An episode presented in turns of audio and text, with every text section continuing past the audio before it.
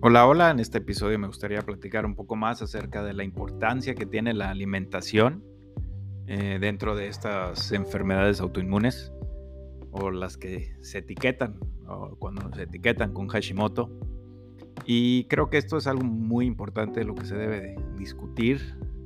independientemente de que haya personas que mencionen, que digan que la alimentación no es medicina. La verdad, pues no, la medicina yo creo que es un fármaco, el fármaco del origen de la palabra griega que significa veneno. Entonces, no, la verdad no creo que la, comida sea medicina. La comida creo que es vida, si se sabe utilizar. Eh, creo que la comida nos puede ayudar a tener ese balance de vida, eh, un balance sano. Y la cuestión con las enfermedades llamadas autoinmunes es que en ciertos alimentos pueden generar distinto tipo de reacciones y creo que los doctores no están, los doctores convencionales, quizá no todos, no se están enfocando mucho al, cuando diagnostican a una persona, ya sea con Hashimoto o quizá con alguna otra enfermedad autoinmune, en qué alimentos pueden estar generando algún daño al intestino para que en el intestino eh, se filtre eh, algún componente o algo del, del alimento al torrente sanguíneo que, eventualmente vaya a generar ese, pues ese síntoma. En el cuestión de Hashimoto, algo que sí se recomienda y creo que esto sí ya es un poquito más general es la cuestión del gluten. Porque el gluten, ya lo que he ido aprendiendo, contiene una proteína que se llama gliadina. Al filtrarse la gliadina al torrente sanguíneo, y el sistema inmune lo detecta y al intentarlo atacar, al ser esta una proteína o partícula similar a la glándula de la tiroides, es por eso que lo llega a atacar. Eso es lo que se dice ahorita y eso quizá puede estar incorrecto o no, pero tiene algo de sentido, de que puede haber algo dentro de algún alimento, en este caso el gluten, que está generando ese o esa confusión del sistema inmune también atacar la glándula tiroides. Y así también hay muchos otros alimentos que pueden generar alguna otra reacción autoinmune, pero quizá no son tan conocidos o, no, o, más bien se deberían de, de detectar de acuerdo a, a, cada persona, a cada individuo. Y platicando un poco más de mi experiencia, yo en Alemania, cuando fui con una homeópata, fue la que me realizó este tipo de estudio, donde en dicho análisis muestra cuáles alimentos están generando una reacción autoinmune en mí. La lista de alimentos se dividió en cuatro. El grupo 1, que eran los alimentos que podía comer casi a diario o a diario, en los cuales a nivel general voy a decir que salió la manzana, el plátano, eh, el kiwi, el ajo, el maíz, el arroz, la carne. Y también se mencionó el, frijol de la soya. Entonces también es algo que pues da para cuestionar, porque si a mí me salió en mi estudio que la soya mm, no me genera reacción autoinmune, muchos recomiendan también que las personas con tiroides o inclusive con Hashimoto no deben consumir soya. Bueno, uno se debería de ir un poquito más enfocándose a lo que uno, como uno se sienta y si ya pues un estudio propio te lo avala o, te lo menciona, pues también sería como que, bueno, esto me guía más. Dentro de otro grupo, que ya fue el que mencionaron, de, se menciona los, lo que podría intercalar. En mi caso, está que el aguacate, también las, la nuez de la India, el pato, la fresa, también se mencionó que la verdad es que tiempo después la fresa ya después me generó una reacción alérgica. Tuve que dejar la fresa, pero en ese entonces salió la fresa. El pollo, la zanahoria, la caseína y la leche. Y también otra vez contrario a esa idea o ideología que creo que puede estarse generando en cuentas de Instagram, ya sea de doctores o coach o nutricionistas, etcétera y a manera general pueden decir, ¿saben qué? Tiene una enfermedad autoinmune, de inmediato dejen la leche, el huevo y el, gluten. Y otra vez vuelvo a lo mismo, no, no siempre, creo, o más bien se debe ver el caso individual, porque somos seres únicos y seres irrepetibles, que a lo mejor lo mismo que me afecta a mí no te afecta a ti. Y, otra vez el caso de mis estudios, mm, me sale que puedo, estar intercalando la leche y además yo al ya sea tomar un vaso de leche o comer algún queso, también siento mi, mi cuerpo que también no tengo una reacción adversa a eso. Entonces, creo que es esto lo que también no se está realizando dentro de la línea de los médicos convencionales o medicina general o algún endocrino, es irse a ver más a fondo la raíz, la propia raíz de la persona y sobre todo en la alimentación, qué es lo que está generando esas inflamaciones o esos síntomas que se puedan dar en la enfermedad autoinmune. Entonces, yo me remetí a lo que dicen mis estudios y me ha ayudado a lo largo de este año de, cuidado propio, de seguir mejorando y claro que sí, en mí, de un 2020 que creo que para muchos sí fue un año complicado. Eh, me incluyo que dentro de, tuve también un año muy complicado y que a finales de ese año el haber encontrado un doctor de la línea funcional, al hacer estos cambios de alimentos, creo que también han sido parte fundamentales para mejorar. Y por eso me gustaría seguirlo compartiendo. Y sigo con la lista. En mi caso está la espinaca, eh, la nuez de Brasil, la nuez de, de, Castilla, las uvas y el apio y otros alimentos.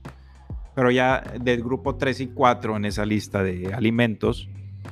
están en el grupo 3 los que mencionan mediana reacción autoinmune, que podrían ser alimentos que estén generando tener los anticuerpos elevados. Entre ellos estaba el amaranto, el champiñón eh, y la cebolla y el perejil. Entonces fueron alimentos que los eliminé completamente de, mi dieta. Y por último, el grupo 4 fueron una lista que la verdad sí me generó bastante tristeza en el grupo 4 de los que me generaban mucha mayor reacción autoinmunes porque en ella estaba la naranja y la verdad yo era una persona que pues, se tomaba su jugo de naranja casi a diario, que a lo mejor por eso mismo me generó esa reacción. Pero uno piensa, bueno, la naranja es súper saludable, vitamina C, ¿qué reacción autoinmune qué reacción puede tener o qué dañina? Pues eventualmente podría o pudo haber sido también una de las razones el consumo de jugo de naranja de que en mí me pudo haber elevado eh, los anticuerpos tiroideos. Son de las cuestiones que igual a su tiempo creo que, pues espero ya igual después en una plática con el doctor volver a discutir sobre rehacer este estudio para ver qué otra vez, qué alimentos sí salen y qué no. Pero hasta entonces, y hasta la fecha, haber cortado también la naranja de mi dieta, creo que ha sido una parte también de,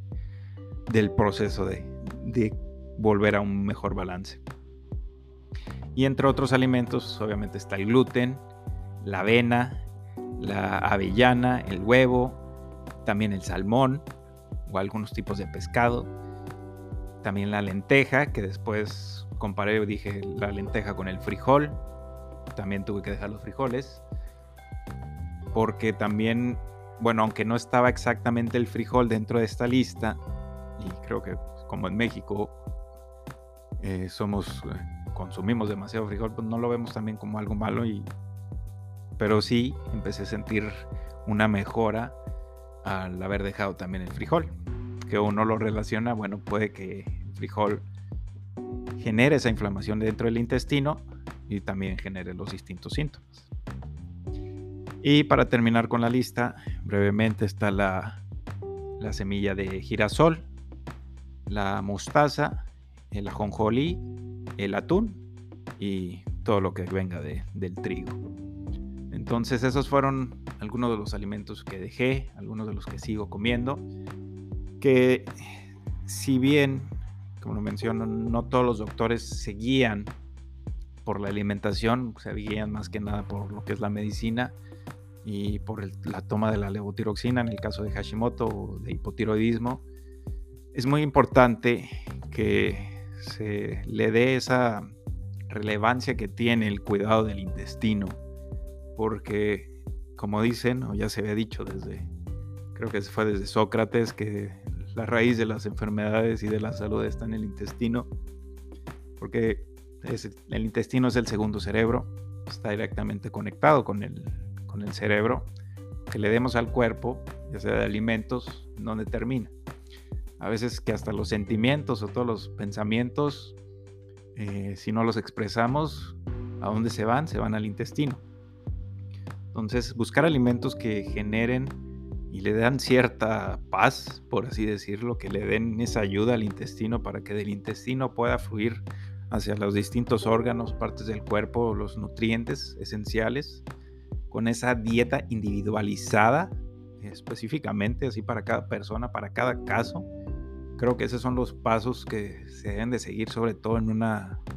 en un proceso de sanación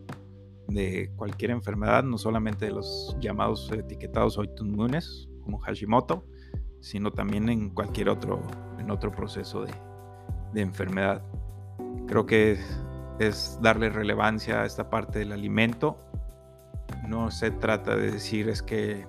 eh, los alimentos no ayudan, claro que ayudan, eso es lo que le estamos dando al cuerpo, es la gasolina que le estamos dando al cuerpo a diario y si le estamos, bueno, comparando, haciendo esta analogía, dándole gasolina de mala calidad o que no está bien procesada o que tenga aditivos que no son muy buenos, ya sea como esté procesada la comida, si no le damos esa fuerza o esa buena energía al cuerpo, el cuerpo también no nos va a poder regresar o dar ese, ese motor, seguir moviendo ese motor que tenemos porque sí, aunque podamos ser muy gente con pensamientos muy espirituales y que todo está muy bien en el, en el reino de los espíritus, pero igual también somos seres humanos con cuerpo que tenemos que cuidarlo y a través de la alimentación es clave para poder seguir teniendo esa una vida sana en equilibrio y que lo menor que o lo menos que la verdad genere las preocupaciones sea sea el cuerpo. Así como también de los pensamientos o de las eh, ideas de depresión o de ansiedad o de lo que pueda generar a través de la alimentación es clave. Y creo que a medida que vayan pasando los años más gente creo se va a ir sumando se va a ir abriendo los ojos a, a lo que yo considero lo que es debería ser primero el proceso de, de curación que es primero con la alimentación encontrando esos alimentos que puedan hacer daño Después una línea, si necesita una línea de apoyo están los suplementos, que sean buenos suplementos. Y por último, lo que yo creo que se le debería llamar medicina alternativa, esa es la medicina que estamos usando ahora, que se está usando ahora. Esa es, creo, la, medicina alternativa. ¿Por qué? Porque es la alternativa, pues lo, eh, la, la, segunda opción o tercera opción, en este caso lo estoy poniendo como la tercera opción, cuando ya si se intentó con los alimentos, si se intentó con los suplementos, si no se pudo darle esa compostura al cuerpo con, con esos primeros cambios, bueno, está la alternativa que es la medicina, que como vuelvo a decir, viene del griego, fármaco, fármaco que también significa veneno. Bueno, también hay que darle un buen veneno al, al cuerpo para que puedas seguir trabajando y seguir que creo que esa es la línea del, presente y del futuro en la cual nos deberíamos estar fijando en esa línea de, sanación. Si les gustaría contactarme, platicar un poco más, me pueden escribir por mi página de internet, me pueden contactar en barrasacarlos.com. Gracias por escuchar.